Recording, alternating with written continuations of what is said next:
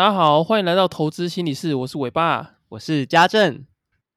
哎，家政，这是我今天我们要谈的这一集呢，是要讲如何建立交易的信心。嗯，对，因为有蛮多人，他们其实会留言给我，或者是私讯我，跟他们说他们可能现在遇到一些交易的挫折啊，或者是说他们亏了蛮多的钱，然后他们就问我说，如何从大赔中重建自己的交易信心。哦，哎，那伟爸，你要不要就是举一个比较实际的案例，然后让大家听一下？那我们从当中去讨论一些关于信心啊，然后关于重建交易的部分，各位听众会比较清楚一点。那我我举我自己的例子好了，就是大概在呃五六年前那时候刚刚毕业的时候啊，然后那时候就觉得说，哇，工作好痛苦哦，就是菜鸟军官啊，然后就觉得好像每天压力都很大，嗯。然后再加上那时候也已经准备要结婚了，所以那时候也也会觉得说有一个家庭成家的压力，所以就会想要靠投资多赚一点钱，所以那时候就可能呃用融资啊，或者是用一些比较杠杆型的工具，然后开始做交易。那因为大学有一些不错的交易经验，所以就想说啊，毕业的时候应该可以复制。可是结果没，结果事实上不是这样，就是断断续续的就从呃股票的融资啊，然后再到呃选择权。的部分，然后这样子加总起来就赔了超过百万以上。嗯，对。然后那那这段时间，其实我觉得，就是我现在回过头来看，讲起来很轻松，可是其实其实那个每个当下都是很煎熬的。嗯，对啊，我想必就是在这样子呃一个大赔的过程当中，不管是你的心情或者是你的现实面，应该都受到不少的影响吧？对，因为。你说的没错，就是不不论是在心情或是现实的部分，像现实的部分，就是你的原本你可能每个礼拜会跟老婆去吃个什么大餐啊，还是就是会有会想买一些自己想买的东西，然后接下来就可能变得不敢买，或者是会变得很省这样，然后生活品质就变得不好。那我觉得影响最多的是对自己的信心的部分，就是你会觉得自己好像是一个什么事情都做不好的人，然后也不太敢再进去交易。然后这种状况就大概维持了大概差不多一两年的时间吧。嗯哼，对，因为呃，从亏损到百万的状况，然后再慢慢慢慢把这个钱，不管是透过工作或者是投资，慢慢去赚回来，那个过程很辛苦。然后我觉得我会 回重拾这个信心，主要是因为这个心理学、心理辅导的帮助。这样。哦。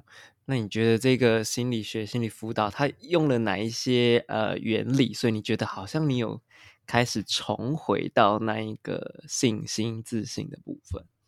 因为其实其实自信的来源是源自于控制感嘛，就是说你对事情有控制感，你就会很容易有自信，因为你会觉得说事情都在你的掌握之中。所以一开始我每次交易的时候，我的部位都下得很大，然后就会一直很想把。这个钱赶快赚回来，可实际上不是，而是我必须得把交易当中最糟糕的事情给控制住。那这个交易中最糟糕的控制、最糟糕的事情呢，就是大赔。所以我我必须得把我大赔的这个状况给控制起来。所以我不应该一直用很多钱在交易里面，而是我要先想办法，不管是勇敢的执行我的停损啊，或者是想办法控制我部位，不要让我。可能一天一呃，可能不能是亏超过一千块，一个月可能不能超亏超过呃一万块或两万块这样子，然后慢慢的限先把我的底线给限制住。那从这个限制里面，我就可以发现说，哦，原来最糟的状况就是这样，所以我已经控制住了，所以我就那个信心就慢慢一点一点恢复。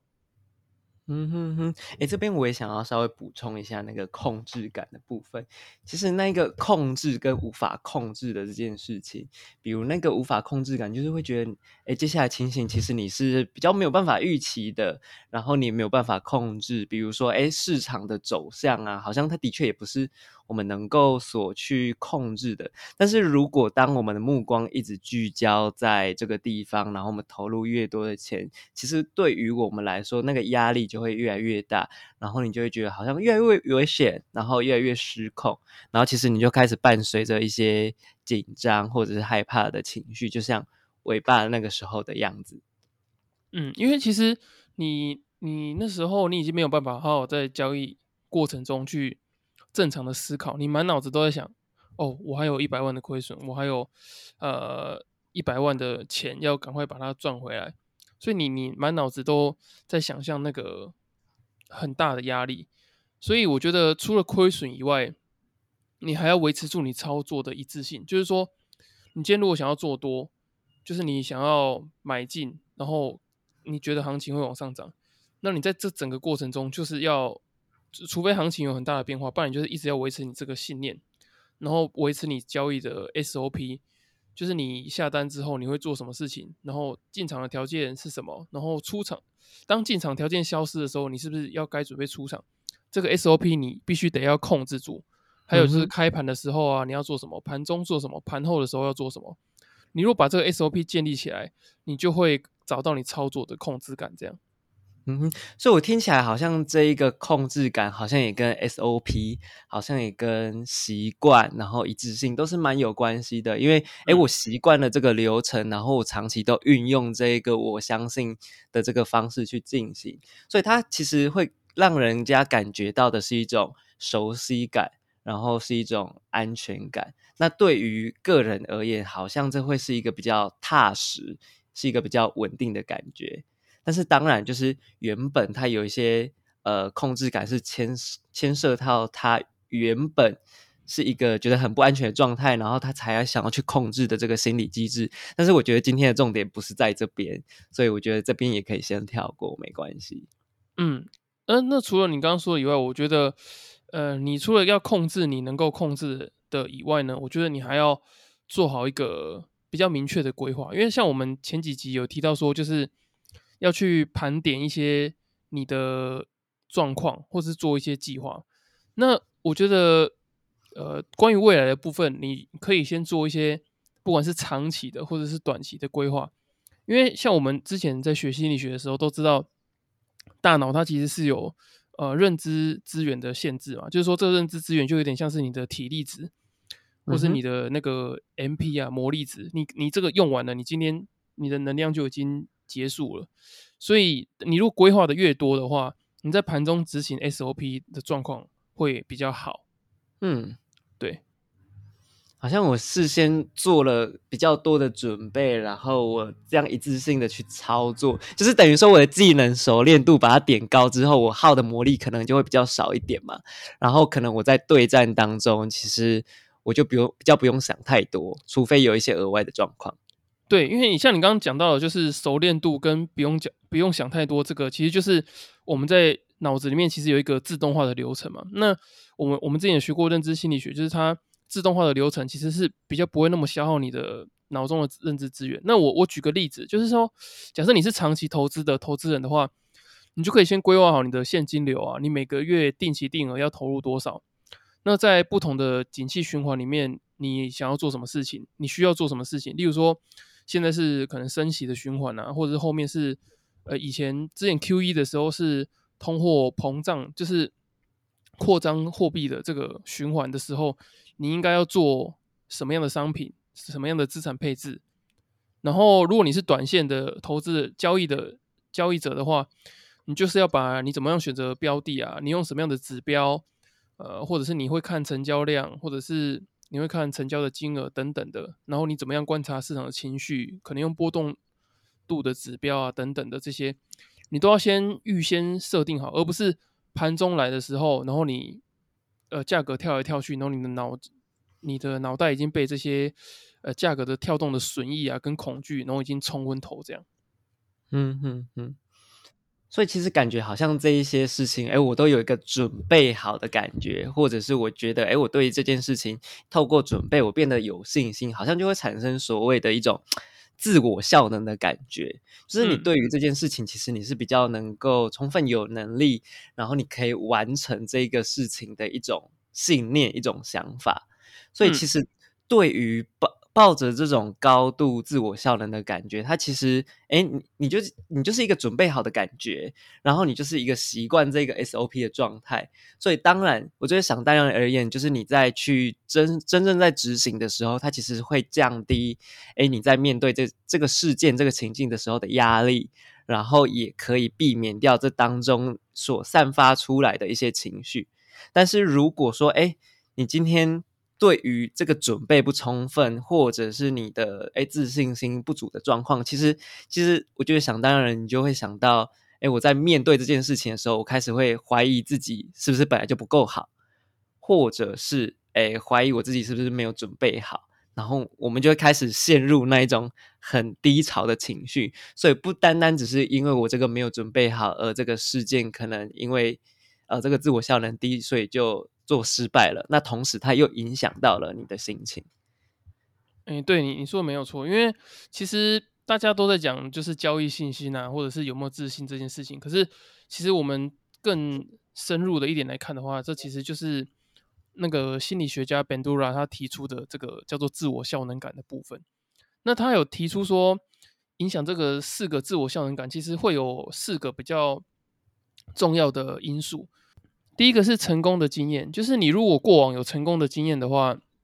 你就可以有比较好的自我效能。例如说，像我之前，呃，几年前我有一次交易的状况是，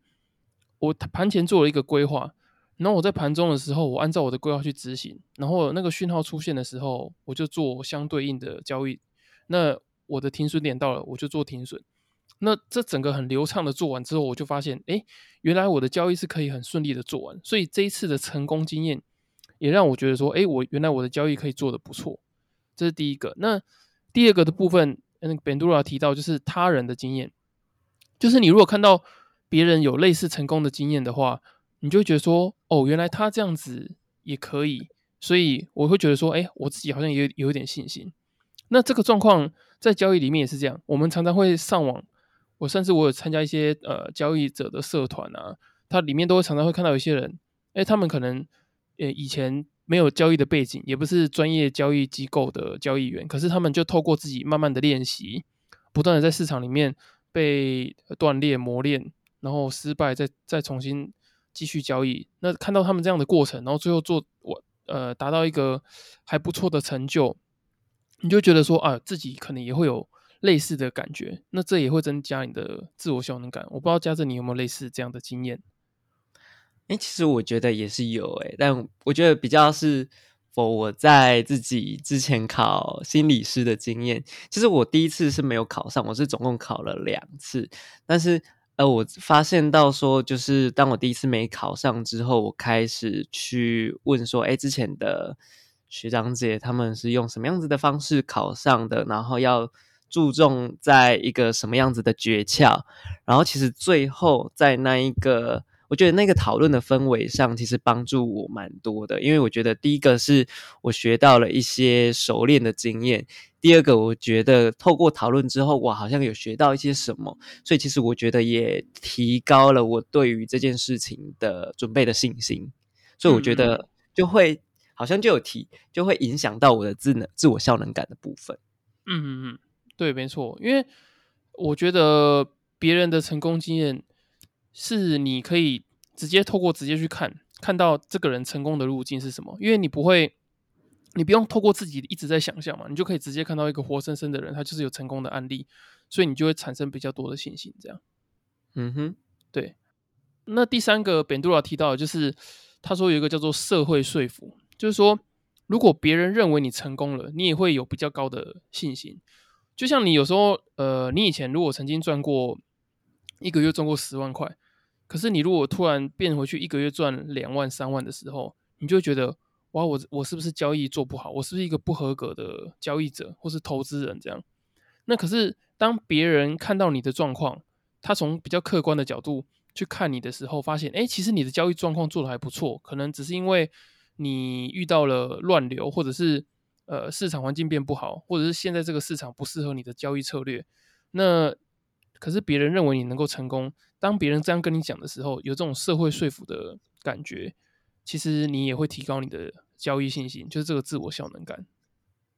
嗯，哎，我觉得这个刚也让我在同时的联想到考心理师的那一个过程。哇，你考心理师还蛮多 这种自我效能感的体悟。是不是这样子？对，这样子我才有办法考上啊。对对对，不过我觉得这个部分是在，我觉得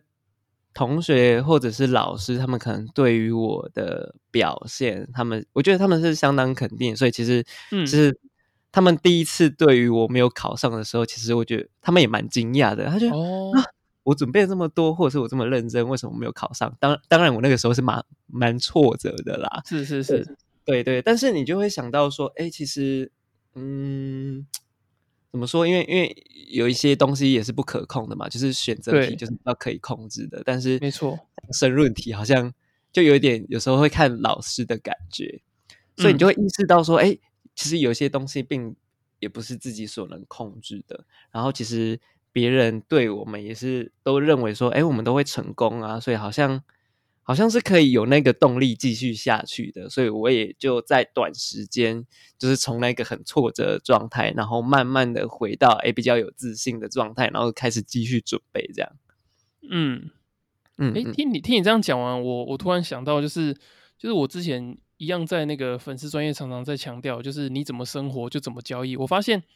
其实你这样的状况啊，就是其实可以迁移到交易中。诶，我的意思是说，如果你有这个考心理师的历程，那我相信你如果就是突然想要转到交易的这个领域里面，嗯，那你也曾经有过一次交易受挫的经验的时候，我相信这个考心理师的挫折会帮你去度过这个交易的挫折。我不知道你你的想法是什么？我觉得到时候度过挫折的这一个这个恩师呢，应该会是尾巴。对，可是可是我觉得，其实我真的觉得很像，所以所以我我发现，通常交易能够做得不错的人，他本身在面对挫折，或者说他曾经在生活上已经有经验到蛮多挫折的人，他去交易的状况，就就我在谈的例子上来讲，这种这种有这种特质的人，好像交易的状况会普遍好一点，或是这种挫折的复原力，嗯。所以应该是说，其实它是可以类推的，因为也许这个本来就是你的特质，或者是其实你必可以从呃，不管是自己的经验、他人的成功经验，或者是他人看待你的状况，其实你本身就是用一个这样子的角度去看待你自己的世界。对，所以其实不可能，它不仅是在交易方面，它也可能会类推到不管是你的生活，或者是你的工作，或者是你的交友情形，它可能都会有类似的感觉。对，我觉得都是类似的。嗯嗯嗯，好，那我继续讲，就是那个本杜拉他提到的第四个，就是影响自我效能感的因素，就是生理的讯号。那这个生理的讯号就是，呃，你如果付出了一些，例如说时间啊，或者是精神，在这个从事的工作或者活动当中的话，你就会发现你自己会特别的信心。就像你如果每天可能花个十十个小时，或是十五个小时在交易研究上的话，你会觉得你自己一定做得到。我举一个例子，像呃，我之前听那个 podcast，就是有一个很有名的当冲的交易员，他叫呃巨人姐。他说他平均每天，我记得好像是花了大概十几个小时在交易上吧。那那他说他如果就是如果有人每天花十几个小时在交易的检讨上面还不进步的话，他说他要去养那个人。他的意思就是说，呃，其实你如果每天真的都花十几个小时在交易的检讨上面的话，其实你你一定会进步，而且你交易一定会越做越好。那我觉得类推到这个本杜拉他说的上面，就是说，你如果发现你自己投入了越多的时间跟精神力在这个交易上的话，我我觉得你能够感受到一定程度的交易信心。那当然，你还是要找到对的方法去学习交易了。只是我的意思是说，你在这个对的交易方法里面的话，有付出时间跟心力的人，他的交易的信心会明显比这个没有付出时间、信息跟心力的人还要高。嗯，所以我想，其实这个部分会在于说，哎，我把我的时间，或者是我把我的目光投在哪个地方，这是第一个。那也许我投了大量的时间跟精神在这个里面的话，那或许我可以得到比较高的回馈。那我觉得第二个部分当然是，哎，我有没有用对技巧？我没有有我没有找对方式？因为当然就是，如果我找到了一个比较快速或者是诶比较正确的方式的话，那其实也会缩短那个时间。那它的那一个呃收益比其实是会比较高的。但是如果说嗯找到了一个比较比较缓慢的方式，哎也可以，但是你会花的时间就比较，你就花的时间就比较多。但是呃这个地方主要是会在 focus 在说，哎我有没有将我自己的精力主要花在这个时间上面？对，没错。所以我觉得交易信心的话，其实跟这些自我效能感的这些因素都有蛮大的关联性。那我再帮就是听众再整理一次，就是第一个是 Bendura 他有提到，呃，有四个会影响自我效能因素。第一个就是成功的经验，就是你如果过去在以交易来的例子来讲的话，你过去有交易成功的经验的话，会提升你的信心。第二个是你看到别人交易做得不错的话，这个他人的经验也会提供你。这个自我效能的感觉，就是你如果发现这个 role model 的话，那第三个是社会说服，就是说，如果你可以跟别人讨论看看，如果别人认为你做的方式感感觉还不错的话，那他的这个 认定会让你觉得你自己有比较多的信心。那第四个就是生理的讯号，就是说，你如果自己有觉得说你自己有投入比较多的时间或是心力在这个。呃，你的活动或是工作当中的话，你就发现你的自自信心会越来越多。嗯哼哼，所以我觉得这个部分其实跟我们心理智商的一个短期焦焦点解决的学派，我觉得蛮有关系的，因为它有一个说法是那种小成功累积大成功的一个想法。嗯，对，也就是当你其实去搜寻或者是汲取过去或者是他人的经验的时候，不管是你自己。或者是其他人，第一个我觉得，呃，你会知道自己其实你曾经有成功过，所以你是有信心的，或者是你可以从他人的呃 model 里面去找到说，哎，如果我要成功，那我可以透过什么样子的方式，然后你去盘点这一些东西，然后你透过在实践。然后在练习当中的成功，然后你也可以去做讨论，然后去做修正。你会越来越发现的是，哎，其实你自己在这一些呃一步一步累积的过程当中，你是有成功的，你是有做到的。而因为我们的眼光 focus 在。呃，我们成功的这一段过程当中，或者是哎，我们有做到的部分，所以其实对于你自己的信心，或者是对于你自己的认知里面，其实你知道说，哎，自己正往这个成功的道路上走。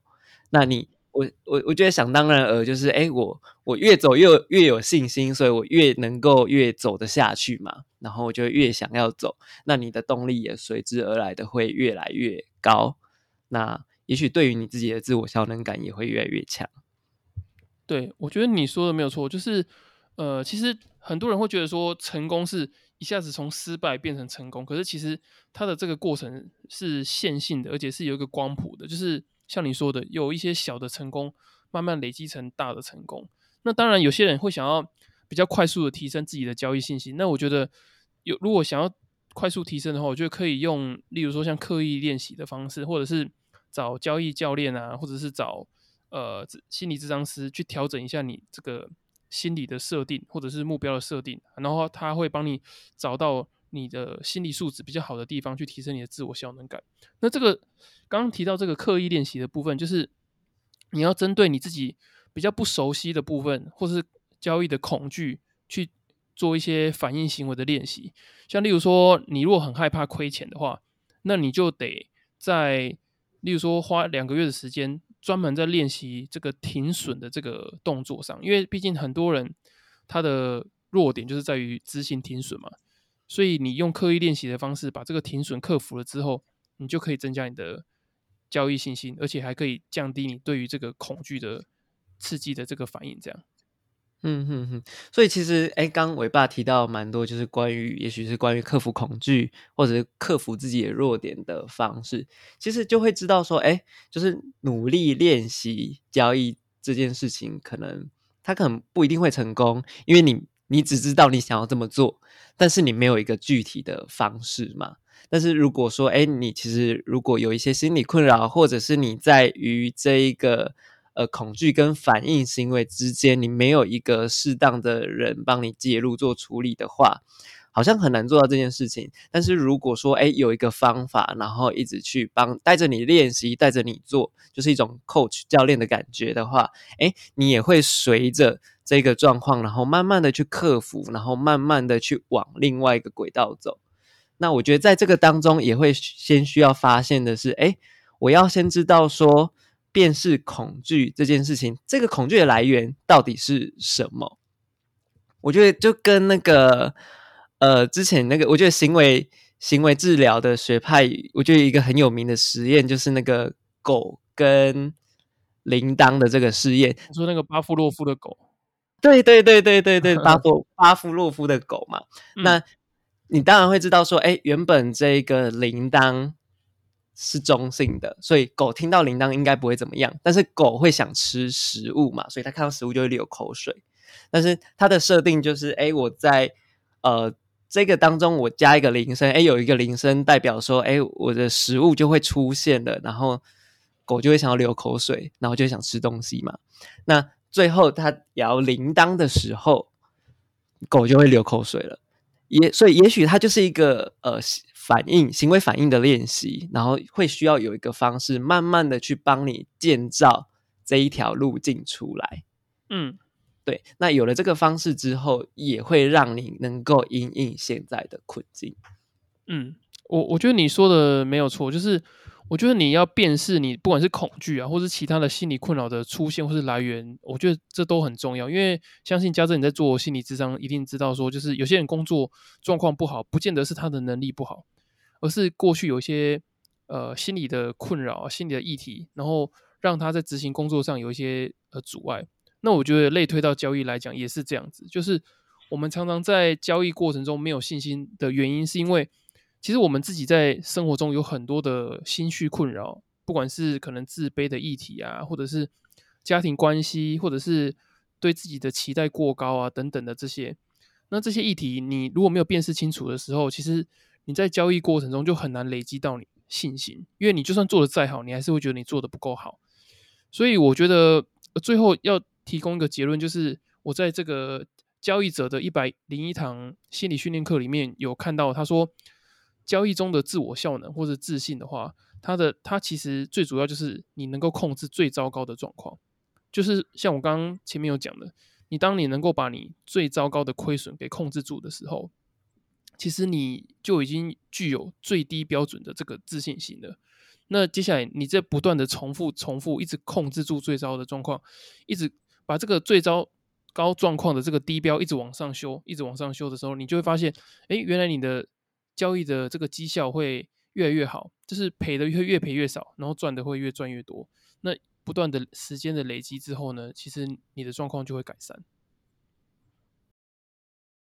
嗯哼，所以我觉得可以用很简单的方式，就是控制，然后看见跟练习，控制我们最大的那个呃损呃损益的部分，然后让自己不要亏损，对，然后看见自己做到了是可以控制的这个部分，然后再开始练习往往上慢慢修正自己的目标，然后让自己可以达到最后想要到达的地方。而且就像你刚刚讲的整理的这些，就是。其实就又又回回复到，就是本都拉他提到了四个，就是你你你你持续做，你就有成功的经验。那持续做也会给你一个生理讯号的回馈，然后别人也会给你社会的说服啊，然后你也会看参照别人的一些经验，然后累积自信这样。嗯哼，嗯哼，好，那因为今天也讲了那么多了，那也谢谢大家今天的收听。那如果说大家对于今天的主题或者是其他相关的心理教育的主题，也欢迎到下方的资讯栏的粉丝专业留言，然后或者是私讯询问。那你也可以到 Apple Podcast 留言，然后给我们的五星评价，然后支持我们一下。那我们也会在之后的节目回复你们。那今天的节目就到这里喽，下次见，拜拜。